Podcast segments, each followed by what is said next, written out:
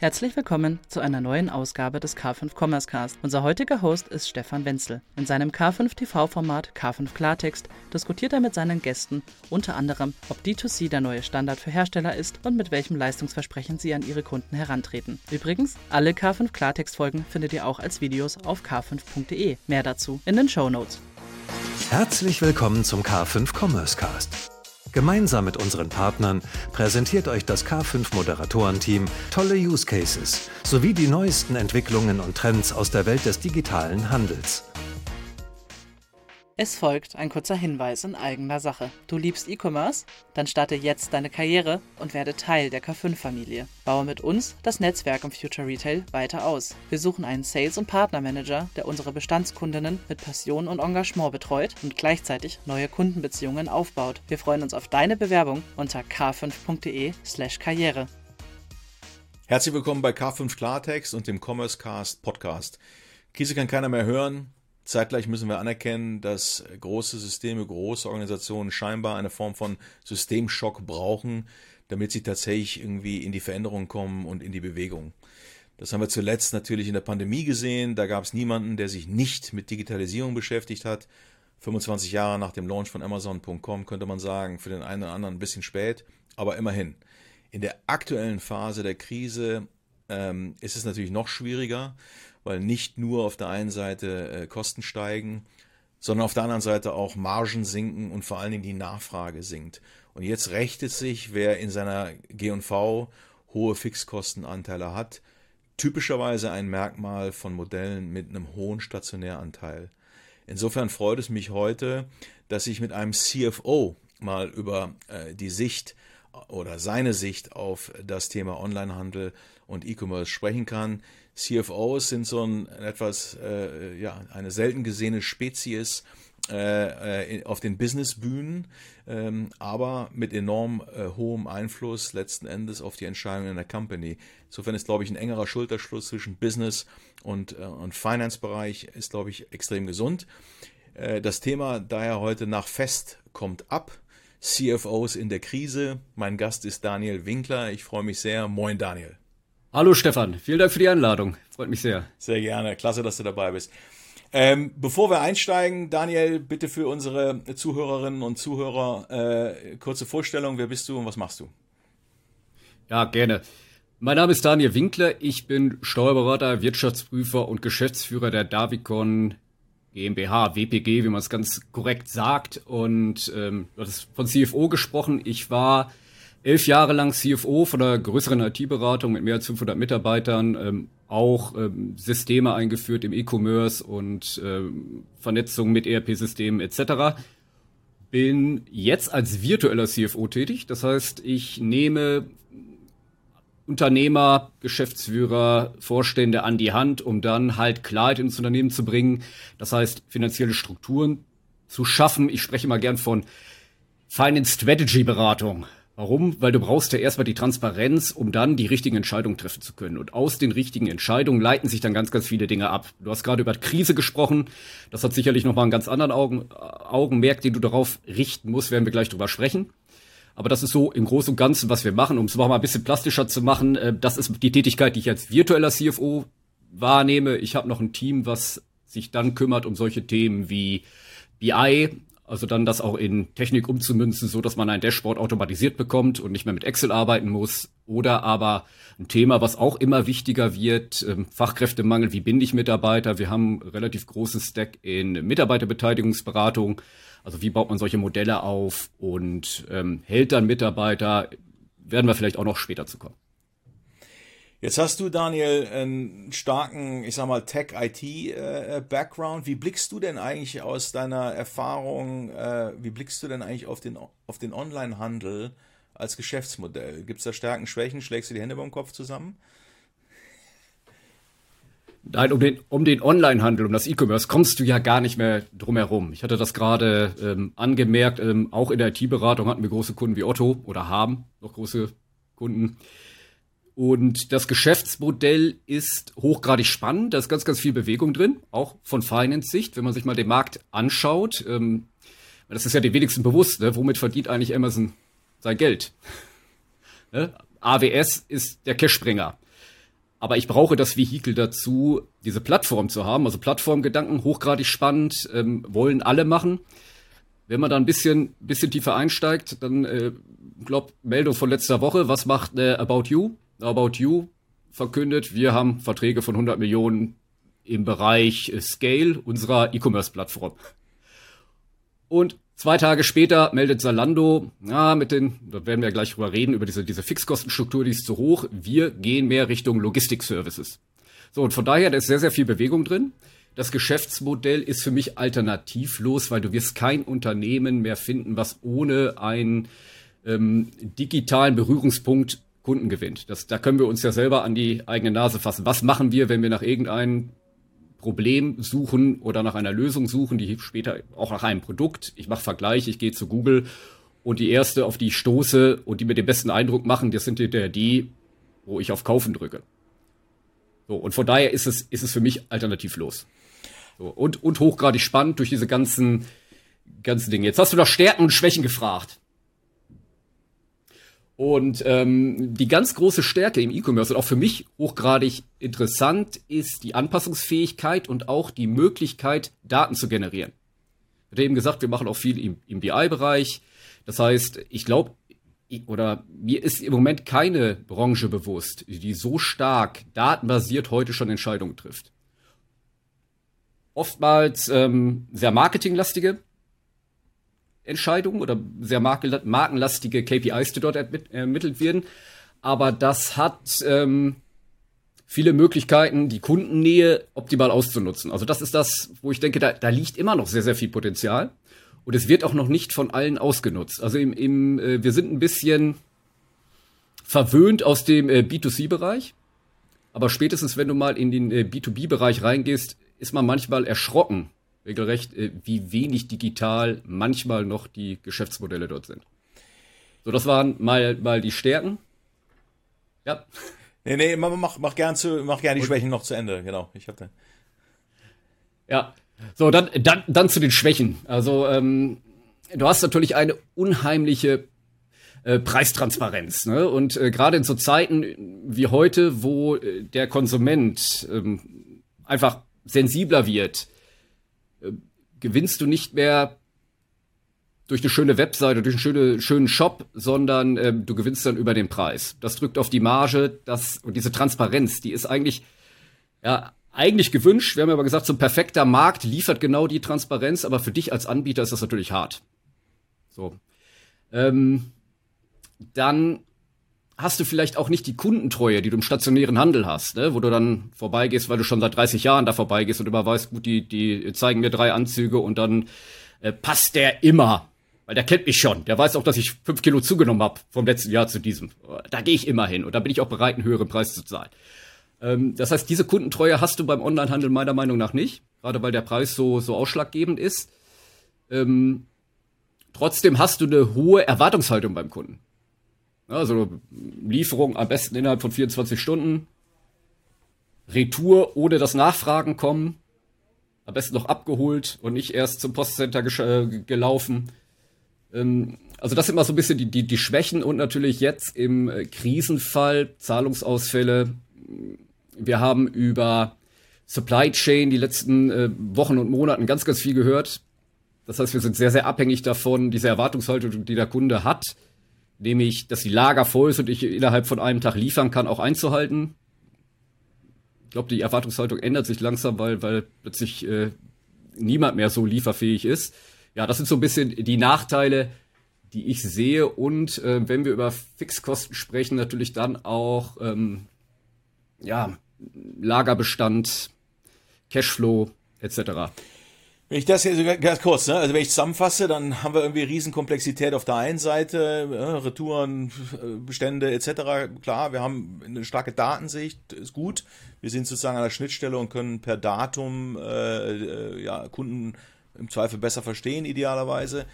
Ähm, im ersten Teil habe ich nur, glaube ich, gehört zu haben, dass du sehr stark den Mehrwert im Geschäftsmodell über diese Plattformthematik äh, dann erklärt hast. Siehst du das nackte Handelsmodell? Und da, da gehe ich übrigens mit, ne? Also das ist ja sozusagen, mhm. äh, sieht man ja auch an, an den Finanzmärkten. Ähm, ist das, ist das äh, Basishandelsmodell, mit dem wir irgendwie noch groß geworden sind? Jemand kauft von einem Lieferanten ein und verkauft, am besten stationär noch, und verkauft das mit einem, mit einem Aufschlag. Ist dieses nackte, klassische Kernhandelsmodell von Drittware, ist das aus, aus deiner Sicht etwas, ähm, wo du noch mitgehst, wo du Zukunft drin siehst, oder glaubst du, das geht gar nicht mehr ohne arrondierende Erlösströme? Also ich glaube schon, dass es wird es immer geben. Ne, die Frage ist nur, wie stelle ich es so auf, dass es in solchen Stresssituationen mhm. trotzdem stabil bleibt. Und äh, es fängt ja an, wenn ich nur, wenn ich nur ein Produkt habe, sagen wir mal stationärer Handel und ich ähm, schneide wirklich noch die Anzüge. Und jetzt fällt irgendwo die Lieferkette dort aus, dass ich die Stoffe nicht mehr bekomme. Dann hat, was mache ich dann? Dann brauche ich entweder ein ganz, ganz dickes Polster, um diese, diese Durchstrecke ähm, zu überstehen. Ich brauche entweder Kunden, die sagen, sie sind auch bereit, drei bis sieben Monate zu warten, bis, bis die Anzüge wieder da sind. Oder aber ich mache den Laden dicht und sag so, die nächsten sieben Monate verkaufe ich eh nichts. Also, also es wird schwieriger. Mhm. Ähm, das, das Handelsmodell als solche wird es, wird es meiner Meinung nach immer geben, weil du baust ja auch an der Stelle ähm, erhebliche Skills auf. Auch die Lieferkette ist ein Skill, den du erstmal aufbauen musst. Ja, also von daher, ich, ich, ich glaube, es wird es weiter geben, aber es ist trotzdem nicht verkehrt, sich mal anzugucken, was die Großen machen. Deswegen hatte ich eingangs gesagt, es mhm. ist sehr spannend, wenn man sich die Entwicklung auf dem Markt anguckt. Und den rein, rein Händler, den findest du bei den Großen eigentlich nicht mehr. Ja gut, es gibt ja sogar also äh, Stimmen im Markt, äh, die sagen, na, auf Dauer gibt's wahrscheinlich nur noch Hersteller, die direkt an den Kunden verkaufen über eigene Touchpoints und oder über Plattformen. Mhm. Das heißt, du hast die Plattform als Handelsinfrastruktur sozusagen, die selber kein Inventar äh, mit sich schleppen und der Rest ist sozusagen der Inhalt auf diesen Plattformen, das sind halt die Hersteller, ne? Und der alte Händler, den es früher in der Innenstadt gab, der spielt da eigentlich überhaupt keine Rolle mehr, weil der selber schafft es ja nicht zur Plattform in aller Regel. Ausnahmen bestätigen die Regel. Aber der wird es in der Regel wahrscheinlich nicht schaffen, mangels Skalen. So, und dann bleibt eigentlich ja nur noch primär äh, im Ökosystem diese da bleiben diese beiden Protagonisten. Ne? Also das ist vielleicht eine extreme Sicht, aber hier und da hört man das ja. Ne? Ja, und wenn du mich dann fragen willst, auf wen ich wetten müsste, würde ich auf die Plattform wetten. Ja. Warum? Weil es einfach die Bequemlichkeit ist. Ne? Ja. Ne? Also äh, ich stelle mir vor, äh, ich habe neulich mal einen Holzschuppen gebaut. so, da habe ich mal den Onlinehandel äh, B2B dadurch, dass ich ein Gewerbe habe, kann ich aber den Baustoffhändlern anfragen. Kennengelernt. Da ist nichts mit, ich gehe mal auf äh, einen Online-Shop und suche raus. Das ist die Ausnahme. Und dann ist das auch nicht verfügbar. Ne? Lieferkettenproblematik haben die alle. Ähm, und dann gehst du für Holz zum Holzhändler und für das Dachblech zum ähm, Blechhändler und das willst du nicht. Das macht keinen Spaß. So von daher glaube ich schon, ähm, dass diese Plattform gewinnen wird, einfach aus der Bequemlichkeit und dann vielleicht auch genau diese Skaleneffekte, die du ange, äh, gerade benannt hast. Mhm. Wenn wir jetzt ähm, noch Eingang mal hochschalten in Richtung Kennzahlen. Ne? Jetzt guckst du als CFO dir so ein Online-Handelsmodell ja. an. Ähm, jetzt ist ja und jetzt, ne, wenn jetzt die die E-Commerce-Menschen fragst, dann haben die eine ganze eine ganze Liste an Metriken, auf die sie gerne schauen. Vieles mhm. im Online-Marketing und Cost of Acquisition und hin und her, Retourenquoten. Ähm, und das ist ja auch äh, alles, alles an sich völlig in Ordnung. Du als CFO, wie, was, was, was guckst du dir da, würdest du dir anschauen, schaust du dir an, was sind so die wesentlichen Kennzahlen und, und kriegt man da aus deiner Sicht auch äh, einen Hebel dran? Ja, also für mich ist immer ganz wichtig, dass ich relativ schnell einen Überblick über das Geschäftsmodell erhalte, ne? weil äh, als CFO guckst du ja auf das große Ganze. Jede Kennzahl, die du gerade benannt hast, die Marketing-Kennzahlen und äh, auch aus anderen Bereichen, die sind alle wichtig für die Steuerung genau dieses Bereichs. Aber wenn ich nur auf das Geschäftsmodell gucke, dann gucke ich auf aktive Kunden innerhalb eines Zeitraums, also meinetwegen der letzten zwölf Monate. Also habe ich, hab ich Kunden dazu gewonnen, verliere ich Kunden. Ich gucke darauf, was ist denn eigentlich die durchschnittliche Bestellmenge pro Kunde. Also was hat er in seinen Warenkorb gelegt? Ne? Vielleicht auch durchschnittlicher Warenkorb pro Kunde. Steigt das, steigt das nicht? Weil daran kann ich ja einiges ableiten. Zum Beispiel kostenlose Lieferung erst ab 50 Euro. Oder merke ich, mm, da ist aber erst 49, vielleicht probiere ich mal aus, ob nicht 40 Euro auch reicht und, und steigere das dadurch, weil da diese Hemmschwelle fällt. Ähm, dann haben wir sowas wie Bestellhäufigkeit, was ich wichtig finde.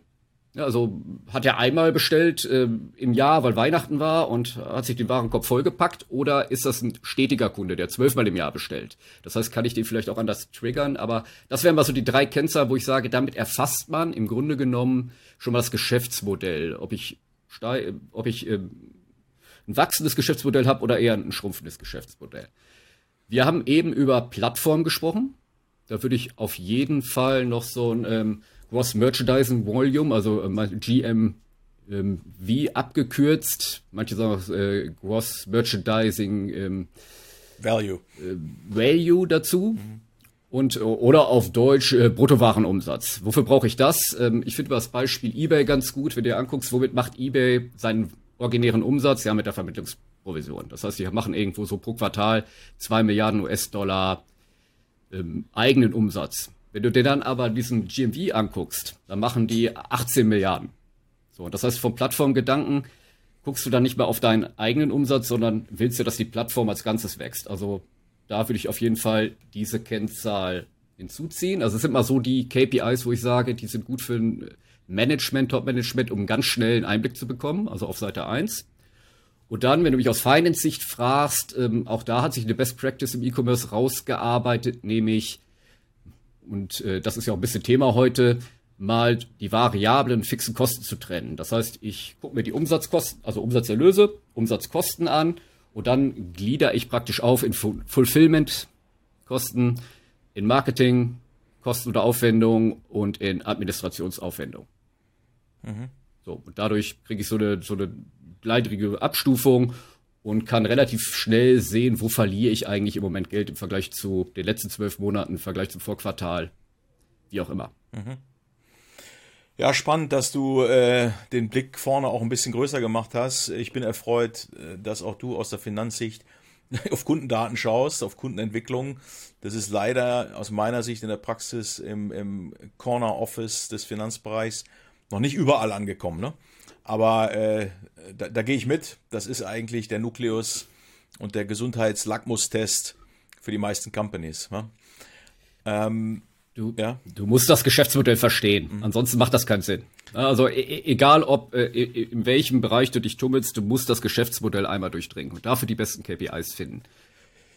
Ja, so jetzt, wenn wir jetzt mal in die, in, in so ein bisschen die Brücke in diese Krise und in den äh, Variabilisierungsgrad äh, versuchen zu bauen, ne?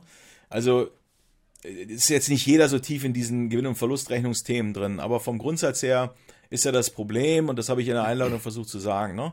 Du hast, es gibt halt Kosten, die fallen an, egal wie viel Umsatz du machst. Das sind fixe. Und es gibt halt Kosten, die hängen am Umsatz, umsatzabhängige, sprich variable Kosten. Und in der typischen Gewinn- und Verlustrechnung ist es so, dass wenn du jetzt ein Stationärgeschäft betreibst, du relativ hohe Anteile an Fixkosten hast. Weil zum Beispiel die Miete und je nachdem, wie gut du verhandelt hast, sind das locker, können das 30 oder mehr Prozent deines Umsatzes in guten Zeiten schon ausmachen. Das Problem ist, dass dieses, dieser Betrag halt anfällt, egal was oben an Umsatz reinkommt. In aller Regel. Die wenigsten haben umsatzabhängige äh, Mietverträge. So. Und das ist ja natürlich das Problem, das kann man sich ja lebhaft vorstellen, ne? wenn jetzt, wenn jetzt der, der Anteil der Kosten, die unabhängig vom Umsatz äh, anfallen, wenn der, wenn der hoch ist, und jetzt kommst du in die aktuelle Krise und jetzt kommt oben der Umsatz nicht. Ist ja klar, dass unten sofort im Ergebnis das schnell auf Rot kippt und lebensbedrohlich wird. So, jetzt, also akademisch alles klar und da wird konzeptionell jeder mitgehen. So, jetzt sitzt mhm. du aber zu Hause vor deiner G&V und bist jetzt irgendwie in, in, im aktuellen Status, ne? Wie, wie guckst du da drauf? Ist das so, was, also stimmt das erstmal, was ich sage? Ist Variabilisierung eigentlich eine Maxime? Äh, und wenn ja, äh, was kann man denn tun kurzfristig, wenn überhaupt? Oder von mir aus auch mittel- bis langfristig, was kann man tun, um diesen Anteil zu erhöhen? Ja, das ist genau richtig gesagt. Also je höher dein Fixkostenblock, desto ähm, schwerer wird die Navigation mit deinem Geschäft. Und ähm, so ein bisschen gefühlt leben wir ja seit zwei oder drei Jahren im Krisenmodus. Also Corona war auch nicht schön für den stationären Handel, da haben wir ja genau das gesehen. Was hat man da gemacht? Da hat man diese Mietzahlung gestundet Gut, und äh, hat versucht, das mit staatlichen Mitteln aufzufangen. Ähm, fixe Kosten sind aber nun ja auch Personalkosten. Ja, das darf man auch nicht vergessen. Und ähm, wenn oben die Umsatzerlöse nicht mehr kommen und die Umsatzkosten dann zwar eine Marge abwerfen, aber die unten aufgefressen wird durch all diese Investitionen, die du irgendwann mal getätigt hast oder diese Verpflichtung, die du nachkommen musst, dann kann das bestandsgefährdend sein. So. Ähm, was kann man dagegen tun? Also ich glaube, ganz, ganz wichtig ist, dass du dir dessen bewusst bist. Also so eine normale GOV, die du gerade beschrieben hast, die man auch so vom Steuerberater vielleicht bekommt oder die, die wirklich dann nur, ich sag mal, die Position enthält ähm, Personalkosten, ohne eigentlich aufzuteilen. Was davon ist denn operativ? Marketing, Mitarbeiter oder Administrationsmitarbeiter. Das ist der Grund, warum ich eben gesagt habe, ähm, hat sich im E-Commerce eigentlich diese Best Practice herausgearbeitet, das aufzuteilen. Um da einfach mal zu sehen, wo sind denn jetzt schnelle Stellschrauben, die ich ähm, nehmen kann, um mich hier über diese Lage zu retten. So, jetzt müssen die Marketingleute mal äh, ganz schnell weghören und vielleicht alle, die dann natürlich in diesen Fixkostenbereich reinlaufen. Äh, es ist ja nicht ähm, von ungefähr, dass dann ganz oft genau an diesen Marketingkosten gespart wird. Ne, weil da, das kann ich relativ schnell abschalten. Das hat, hat jetzt auch keine 1 zu 1 Beziehung mit meinem Umsatz, weil die Marketingkosten kommen ja im Grunde genommen davor, bevor ich Umsatz mache. Äh, und, und, äh, genau das sieht man. Ich glaube, heute hat Meta oder auch also known as Facebook Zahlen veröffentlicht. Ähm, die sind ja drastisch eingebrochen, die, die Marketingerlöse. Gestern war es Google, gleiches Spiel. Das heißt, wir sehen am Markt schon, dass dort eingespart wird. Aber, so, aber ganz kurz, äh, aber ganz kurz, dass du meinst, du meinst damit tatsächlich ja. die äh, Mitarbeiter zum Beispiel. Und also das, was an fixen Kosten im Marketing anfällt. Auch. Oder meinst du die Investition in die in, in, in Media, was ja eher umsatzabhängig ist, ne? Was umsatzabhängig sein kann. Mhm. Ne, wo ja, gerade aktuell habe ich gesprochen über die Dinge, die du schnell gegensteuern kannst. Das sind noch keine fixen Kosten, ne, weil wenn ich die die Budgets kann ich eigentlich jederzeit anhalten. Mhm. Natürlich komme ich irgendwann an den äh, unangenehmen Themen vorbei. Ne? Und das, das sind ja wirklich so, ich sag mal, die, die letzte Kerze, die du anzünden möchtest, nämlich den Mitarbeiter zu sagen, pass mal auf, ich brauche nicht mehr zehn, ich brauche nur noch fünf. Und ihr könnt jetzt mal hier im stillen Raum diskutieren, welche fünf von euch ähm, mhm ich nicht mehr brauche. Mhm. So. Ähm, viel schlauer ist es, im Grunde genommen, und ich glaube, da sind wir viel näher dann am Thema auch, sich vorher schon mal zu überlegen, welche Investitionen ich lostrete. Die, die Investitionen werden ja in der Regel in den guten Zeiten losgetreten. Jetzt hatte gerade der E-Commerce äh, zwei bombastische Jahre durch diesen Corona-Sondereffekt. Man hat sich fast schon dran gewöhnt, sage ich mal, dass mhm. es so gut läuft. Und man ist, äh, zumindest mein subjektiver Eindruck, ein bisschen überrascht, wie heftig das jetzt hier einschlägt. Mhm. Und jetzt habe ich natürlich schon einige Investitionen getätigt, sei es in neue Shopsysteme, sei es in ähm, Lager, äh, sei es in Mitarbeiter, ne, weil auch Mitarbeiter sind rar, Fachkräftemangel, weitere Krise. Ähm, ich habe schon praktisch einen relativ großen Schluck aus der Pulle genommen für die Zukunft und sehe jetzt, die Zukunft entwickelt sich aber anders, als ich das mal gedacht hatte. Das heißt, man muss doch mal zurück und muss sagen, wie gehe ich mit der neuen Situation um? Und das ist genau das, was ich jetzt äh, aus Finance Sicht auch machen würde. Ne? Man würde jetzt über die KPIs und über die Investitionen und über die Kosten gucken und sagen, was kann ich jetzt eigentlich schnell abstellen, um mich da über diese Durchstrecke zu retten? Das wären erstmal eher die variablen Kosten. Das sind dann leider meistens Marketingkosten. Das kann aber durchaus, wenn wir über stationären Handel sprechen, auch sein, dass ich mal mit meinem Vermieter verhandle und sage, ich weiß, dass du auch einen Leerstand hast in den Innenstädten und äh, ich weiß, dass wir einen Vertrag haben, der noch acht Jahre läuft. Aber ich sag dir auch, äh, ich werde diese acht Jahre nicht schaffen, wenn wir nicht gemeinsam eine Lösung finden. Mhm. Und in diese Diskussion willst du ja rein. Das sind genau die Dinge, die sich viele dann nicht bewusst werden oder sich nicht trauen, genau solche Maßnahmen zu ergreifen, aber da willst du rein. Und wie gesagt, die, die, allerletzte Maßnahme ist dann auch, über Mitarbeiter zu sprechen. Aber eigentlich sind wir ja alle dankbar, wenn wir gute Mitarbeiter haben. Von daher nimmt man erstmal die anderen Ansätze. Ähm, ich ich habe ich hab, also diese, diese, diese Zalando-Diskussion, also über die eigenen Zahlen, weil die, die haben ja jetzt auch nicht die besten Zahlen veröffentlicht. Ähm, da war ganz eindeutig zum Beispiel auch zu lesen, dass sie ihre Logistik weiter öffnen möchten, auch für Dritte. Zum Beispiel ist auch eine, eine Maßnahme. Wir leben ja sozusagen in so einer as-a-Service-Kultur. Ne? Ich biete es ja selber an, CFO as a Service oder Controlling as a Service, dass man diese fixen Kosten nicht mehr alleine trägt, sondern diese fixen Kosten sich mit anderen teilt. Das ist ein bisschen eine andere Denke. Ähm, Im stationären Handel haben wir das durch diese Pop-up-Stores ganz oft gesehen, ne? dass dann einfach ein bisschen Ladenfläche freigeschaufelt wird und da gibt es einen Pop-up-Store. Und äh, ähnliche Ansätze kann man hier im E-Commerce genauso wählen. Ne? Wenn meine Lagerfläche im Moment frei ist, vielleicht vermiete ich die unter und senke dadurch den Fixkostenblock für die Zeit. Mhm. Vielleicht ergeben sich daraus auch ganz, ganz neue Geschäftsmodelle. Mhm. Ja, und äh, ja, also ich weiß nicht, nennt man vielleicht Share Economy, ne?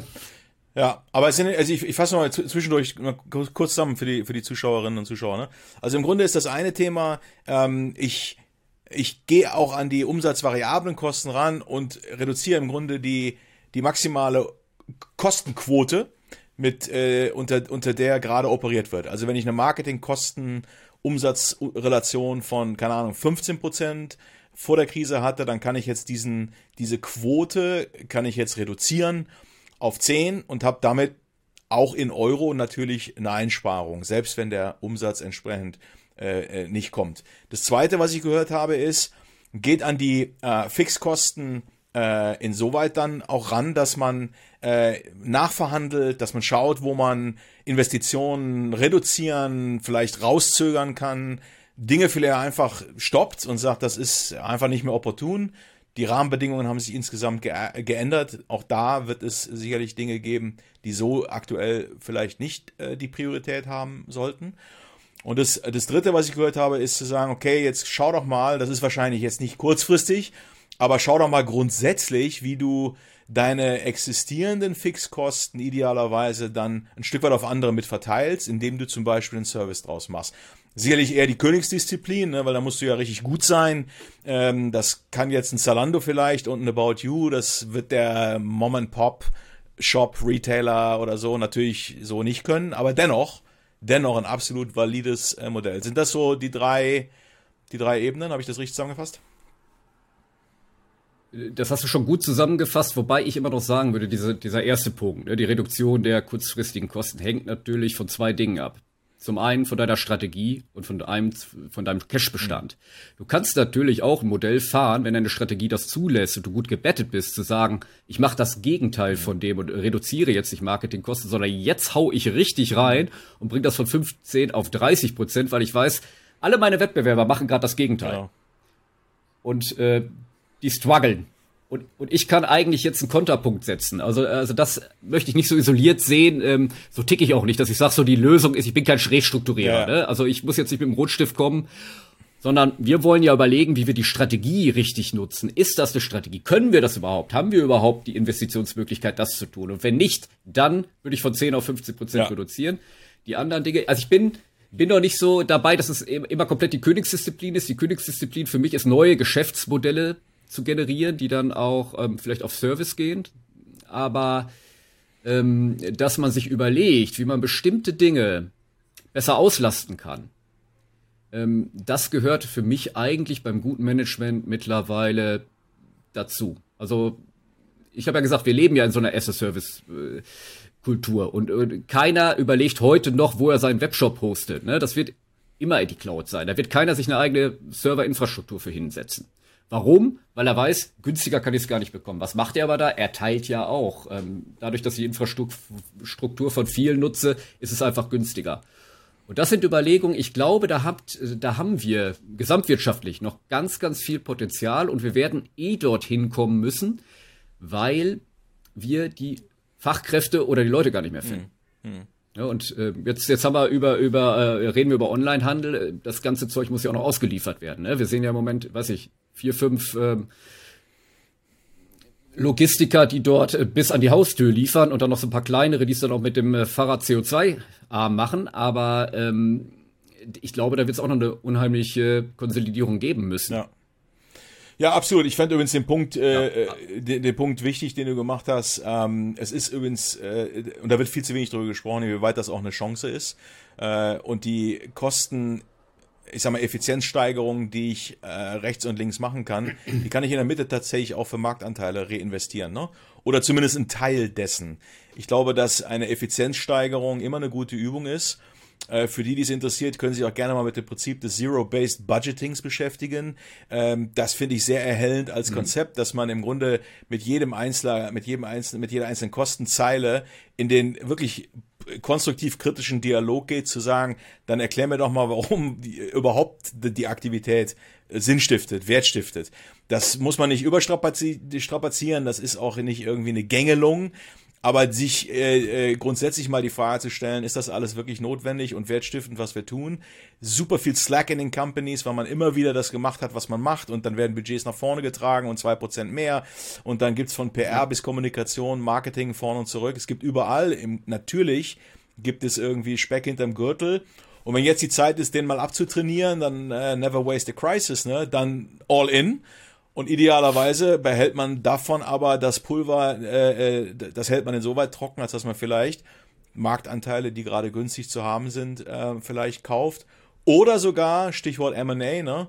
Nie waren Companies günstiger als zurzeit. Auch da, ne? Wenn man jetzt in größeren Skalen unterwegs ist und ganz andere Mittel hat, ist das auch ein Thema, ne? Also mit Umsatzmultiples von 0,2, 0,3, 0,5.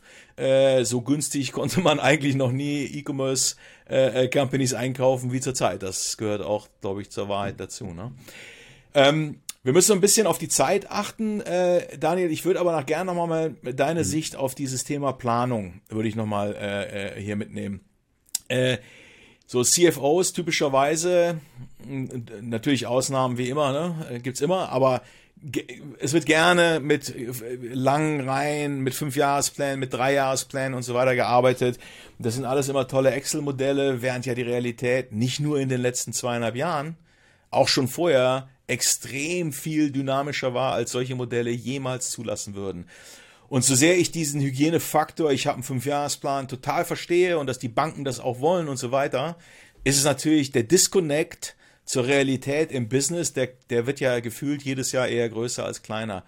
Wie blickst du drauf? Gibt es irgendwie eine pragmatische Brücke? Äh, siehst du Bewegung in diesem Thema drei Jahres, fünf Jahres Planung aus der CFO-Klasse kommend? Äh, oder müssen wir damit leben, dass wir im Endeffekt auf zwei Planeten an der Stelle planen und äh, forecasten? Ah, du, du planst schon noch auf demselben Planeten, aber ich habe, äh, ich glaube, es geht einmal darum zu verstehen, wofür mache ich eigentlich eine drei bis fünf Jahresplanung. Und das ist nicht, ich glaube, das ist jedem klar, dass ich die Planung täglich ändern kann mit äh, den Events, die dort gerade stattfinden. Aber die, die, die, jetzt sage ich mal explizit auch die Fünfjahresplanung hat einen ganz anderen Zweck. Die Fünfjahresplanung ist eigentlich so dann die Königsdisziplin des Managements, eine Strategie zu entwickeln und sich Gedanken darüber zu machen, wie sie diese Strategie umsetzen wollen. Ähm, das brauchst du in jedem Investoren-Case. Ne, du wirst keinen Investor finden, der dir Geld gibt, ohne dass du ihm drei bis fünf Jahre, eher fünf Jahre Planung vorzeigst und dann praktisch als Übung wirst du einmal durch die Mangel genommen und gefragt, wie kommst du denn darauf? Also den Hockeystick, diese Entwicklung, die so aussieht wie ein Hockeystick, die kennt jeder die, die planen auch alle, aber dann kommt der, kommt äh, der Lackmustest. Ne? Also kannst du so viele Kunden überhaupt erreichen? Wenn du so viele Kunden erreichen willst, wie ist denn dein Marketingbudget? Glaubst du wirklich, dass du mit dem geringen Betrag äh, die vielen Kunden erreichst? Und so weiter. Und dann passt sich das immer weiter an. Und das ist der wahre Grund, warum du eine Fünfjahresplanung machst. Vielleicht auch für eine Bank. Eine Bank sehe ich vielleicht nicht despektierlich, aber habe ich manchmal das Gefühl, da steht auf irgendeinem Zettel, das muss abgehakt werden. Fünfjahresplanung wird abgeheftet ähm, in, in wirklichen ähm, Transaktionen, M&A-Transaktionen, brauchst du diese Fünfjahresplanung einfach zur Bestimmung auch alleine schon des Wertes des Unternehmens und die Strategie dahinter. Von daher würde ich mich da gar nicht entmutigen lassen, äh, dass das alles Quatsch ist, sondern würde sagen, nee, die, die Challenge nehme ich an. Weil ich finde, da unterscheidet sich auch ein bisschen äh, die, die guten Unternehmer von den vielleicht nicht ganz so guten. Oder, oder sagen wir mal anders, vielleicht die, die so eine Strategie entwickeln können, von denen, die es vielleicht nur aus dem Bauch heraus können mag hinterher zum gleichen Ergebnis kommen, aber ein Investor fühlt sich einfach wohler, wenn er jemanden hat, der es ihm irgendwie auch vorrechnen kann, mhm. als Grundlage, um die Investition da zu rechtfertigen. Ähm, die Fünf-Jahresplanung ist sich in Stein gemeißelt. Ne? Also du machst auch noch eine Jahresplanung und die wird nochmal mit einem Forecast praktisch fortgeführt. Und wenn du mich jetzt fragst, wie würde ich so eine Planung machen, ich würde immer von zwei Seiten kommen. Ich würde immer äh, bottom-up, einmal meine Mitarbeiter, meine Abteilung äh, dort mit ins Spiel nehmen und ähm, aus dem einfachen Grund, damit sie sich mit dem Geschäftsmodell beschäftigen. Und wir haben eben schon, jetzt atme ich mal einmal kurz durch. Also wenn, wenn dann im E-Commerce, wenn ich, ist, ist es ja sehr, sehr marketinglastig. Und äh, ich höre dann, du hast es eben schon gesagt, Cost of Acquisition ähm, und, oder Customer Acquisition Cost und äh, Customer Lifetime Value, da wird stundenlang drüber referiert. Ich von der Finance-Seite sage, hm, kennt ihr denn euren Customer Lifetime Value? Also das Ziel ist es doch, den immer zu verlängern. Also äh, welchen Mehrwert bringt das jetzt in Umsatz und in Marge? Und die äh, Customer Acquisition Cost, genau dasselbe. Also die machen für mich durchaus Sinn. Nur wenn es so ein globaler Posten ist äh, pro Kunde, dann macht es keinen Sinn. Aber wenn ich genau messe, welche Marketingkampagne, welche Kunden nach sich gezogen hat, dann macht es Sinn. So, und, und diese Sichtweisen übereinander zu bringen, das äh, ermöglicht so eine Bottom-up-Planung. Und die kommt natürlich top-down, weil du willst natürlich die Leute schon irgendwo dahin bringen, ähm, dass das, was du dir vorgestellt hast, in dann deiner Strategie dort auch zusammenkommt. Also machst du dann hinterher nochmal eine Konsolidierung dieser Informationen, die du bekommst. Und das ist eine fantastische Übung, um Transparenz ins Unternehmen zu bringen, um ähm, Verständnis des Geschäftsmodells und auch Risiken des Geschäftsmodells in die Köpfe zu bekommen. Und da reden wir meiner Meinung nach noch viel zu wenig äh, in den Abteilungen untereinander. Also da redet das Marketing nicht mit der Ausgangslogistik und äh, der Wareneinkauf ähm, nicht mit dem Shop und so weiter, weil alle denken, muss ich nicht, die haben alle ihren eigenen Bereich, dass da aber ganz viele Dinge zusammenspielen. Das ist äh, eigentlich das, wo ich sage, die Transparenz zu schaffen. Das sollte sich jeder äh, bewusst werden und nicht diese, und diese Silos mal aufzubrechen. Ich hoffe, das hat jetzt deine ja. Frage so ein bisschen beantwortet. Also ich nehme mit, ähm, äh, gewöhnt euch an fünf Jahrespläne äh, und das ist auch gar nichts Schlimmes. Äh, das äh, äh, sorgt für strategische Klarheit. Äh, wichtig ist, dass aus fünf Jahren dann drei Jahres- und Einjahrespläne äh, werden und äh, die sind äh, unbedingt nicht nur top-down, sondern vor allen Dingen auch bottom-up zu erstellen, äh, damit A, das Ganze plausibilisiert wird, äh, sich die Mitarbeiter zwangsläufig und Mitarbeiterinnen mit den Mechaniken und den Zusammenhängen des Geschäftsmodells beschäftigen äh, und man natürlich im Nachgang dann auch sicherstellen kann, dass man crossfunktional äh, diese Themen dann auch entsprechend äh, vom Hof bekommt und das nicht nur Excel-Übungen waren. Ne? So würde ich das mitnehmen. Ich denke, das ist, äh, ist gut nachvollziehbar.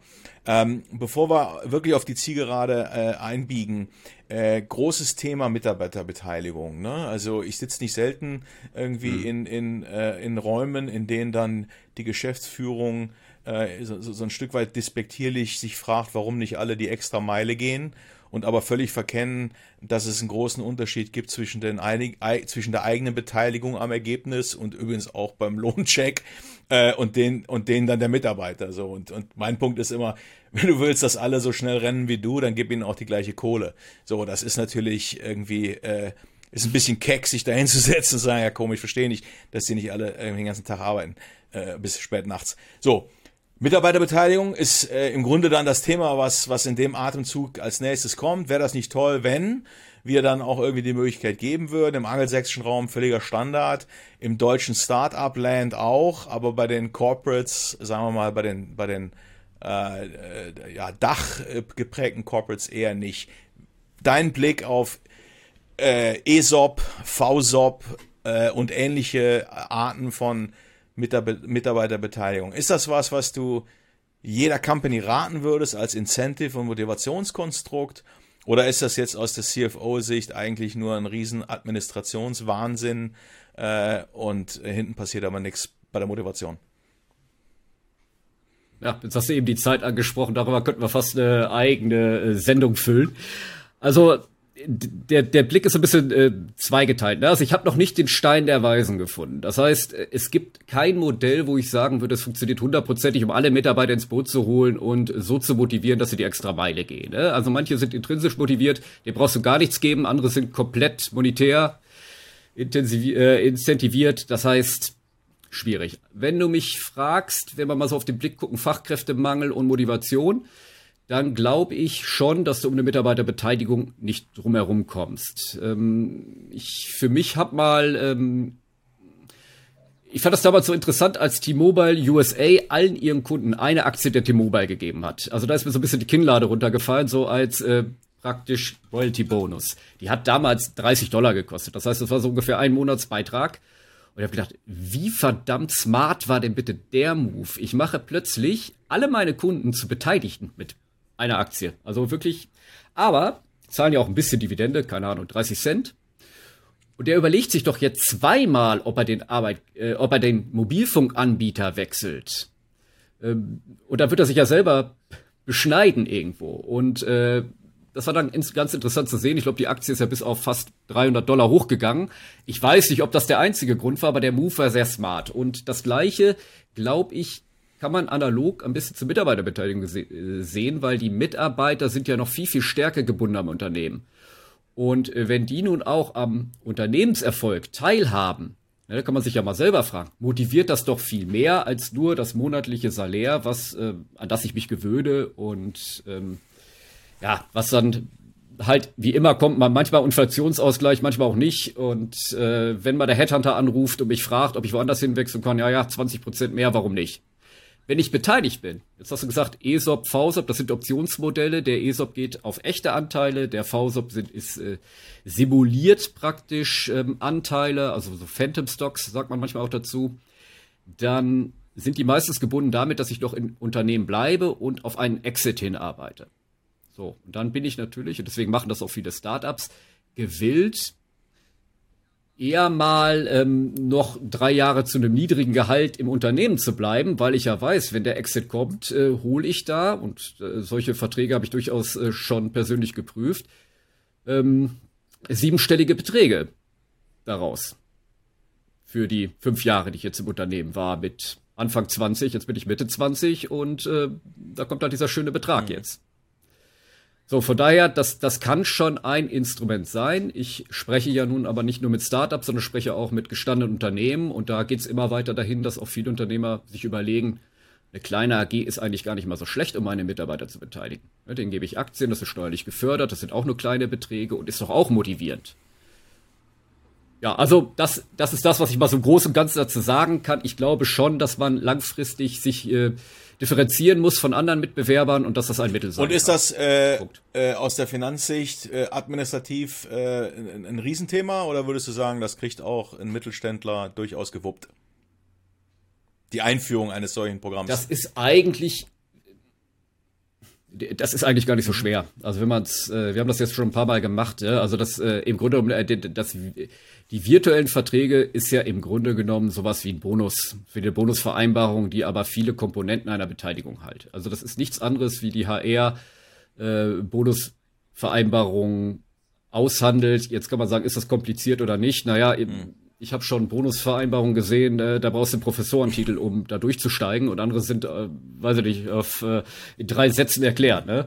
Ähm, das hängt aber nicht davon ab, ob man das virtuelle Beteiligung nennt oder nicht. Äh, auch die kleine AG, auch so ein Aktienbuch lässt sich relativ einfach führen und ähm, mittlerweile, äh, wenn ich demnächst auch mal einen Podcast zu machen, habe ich einen Partner gefunden aus der Schweiz, der das auch tokenisiert. Das heißt, dann hast du halt ein Wallet in der Ethereum Cloud, äh, Blockchain und äh, kannst kannst dann immer reingucken. Ne? Das Problem in Deutschland ist wieder, bei uns ist alles ein bisschen komplizierter. Du kannst die Dinger jetzt nicht handeln, wie die Schweiz das macht, sondern da hast du halt gleich einen BaFin-Fall und würdest dann, naja, auch vielleicht eine neue Kategorie schaffen.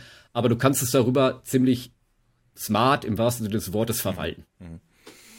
Okay, spannend. Also kriegt ja, man hin. Spannend. Du, äh, letzte Frage. Gibt's etwas aus deiner Sicht, was du mit der K5-Community irgendwie teilen möchtest? Gibt's einen Aufruf? Äh, suchst du Leute, Kunden, Podcast, Gäste? Hast du einen Aufruf? Ja, sehr, sehr gerne. Ne? Also ich, also mein erster Aufruf ist, dass sich niemand verunsichert fühlen soll durch diese Dauerkrise, in der wir heute leben. Ne? Also über alles, was wir jetzt gesprochen haben, das klingt immer sehr negativ und ich glaube, dass alles, was äh, zu dieser Variabilisierung von Kosten und fixen Kosten gesagt wurde, das gilt im Grunde genommen immer. So. Ähm, das heißt, mein Aufruf der ersten Stelle ist: Bleibt optimistisch, guckt auch, wo die Chancen sind und ähm, ja, wenn es interessante Themen gibt, ich habe ja selber den Davicon CFO Insights Podcast und wenn es da im E-Commerce oder aus der Community gute Themen gibt, die so einzahlen, äh, was Unternehmer in dem Bereich interessiert und dann natürlich auch immer den Blick so ein bisschen auf die Finance, der kann mich gerne anschreiben, at, also daniel.winkler at davicon.de oder einfach unter LinkedIn. Ja, Super, Daniel, äh, vielen Dank. Ich hoffe, es hat allen so viel Spaß gemacht wie mir. Äh, das Thema ist äh, ich finde, äh, ja, lebendiger als, als die meisten von außen wahrscheinlich äh, ihm unterstellen würden. Ähm, alles Gute nach Hannover und äh, vielen Dank fürs Kommen. Bis dahin. Ja, Münster, aber vielen Dank, Stefan. Hat mich gefreut.